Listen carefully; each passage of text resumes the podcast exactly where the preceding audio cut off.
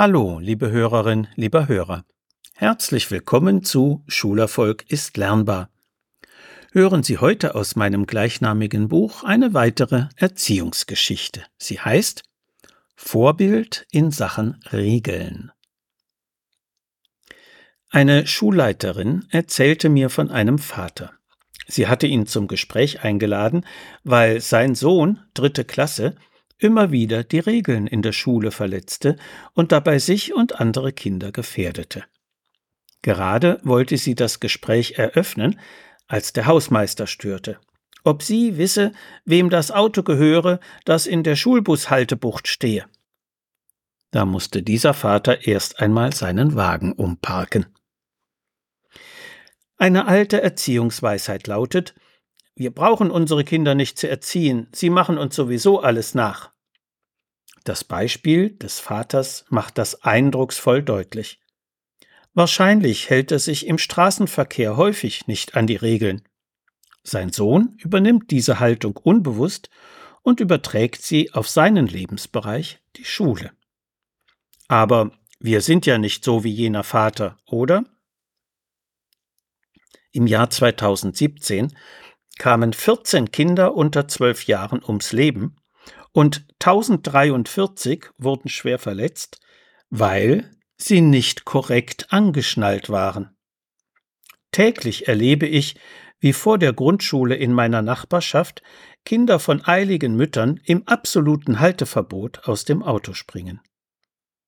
Viele von ihnen sitzen vorn, obgleich das sinnvollerweise erst ab zwölf Jahren erlaubt ist. Nicht nur, dass diese Mütter ihre Kinder gefährden, sie vermitteln mit diesem Verhalten täglich, dass Regeln nicht eingehalten werden müssen, wenn sie mich gerade stören. Ich hab nichts gemacht, ich wollte doch nur gerade, argumentieren Kinder immer wieder, wenn wir sie auf ein Fehlverhalten hinweisen. In Elternforen finde ich immer wieder Anfragen, was man tun solle, wenn das eigene Kind sich nicht anschnallen lassen möchte oder andere Eltern ihre kleinen Kinder ungesichert vorne sitzen lassen. Sollte die Polizei das beobachten, so gibt es Punkte in der Flensburger Verkehrssünderkartei und kostet ein erhebliches Bußgeld. Aber was ist mit den sonstigen alltäglichen Undiszipliniertheiten? Wie viele Mütter und Väter halten auf der Straße nicht ihr Kind, sondern ihr Smartphone fest und telefonieren oder chatten während des Gehens? In wie vielen Familien sitzt man beim Essen gemeinsam vorm Bildschirm? Wie viele Eltern erscheinen nicht zum Elternabend, obwohl sie eine schriftliche Zusage abgegeben haben? In Erziehungszeitschriften oder Fernsehdiskussionen wird immer wieder der Werteverlust in unserer Gesellschaft thematisiert. Das ist nichts Abstraktes. Wir verlieren ganz konkret die Werte, die wir nicht mehr pflegen. Gemeinschaftssinn geht verloren, wenn man in der Gemeinschaft nicht mehr auf die anderen, sondern nur aufs eigene Handy schaut oder über Ohrhörer Musik hört und sich selbst isoliert. Mit Worten erziehen zu wollen, bleibt fruchtlos, wenn das Alltagsverhalten nicht mit dem Sinn der Worte übereinstimmt. Kinder kopieren unser Vorbild und wenden es in ihrem eigenen Alltag an, ob wir das wollen oder nicht. Eigentlich toll, dass sie so lernfähig sind.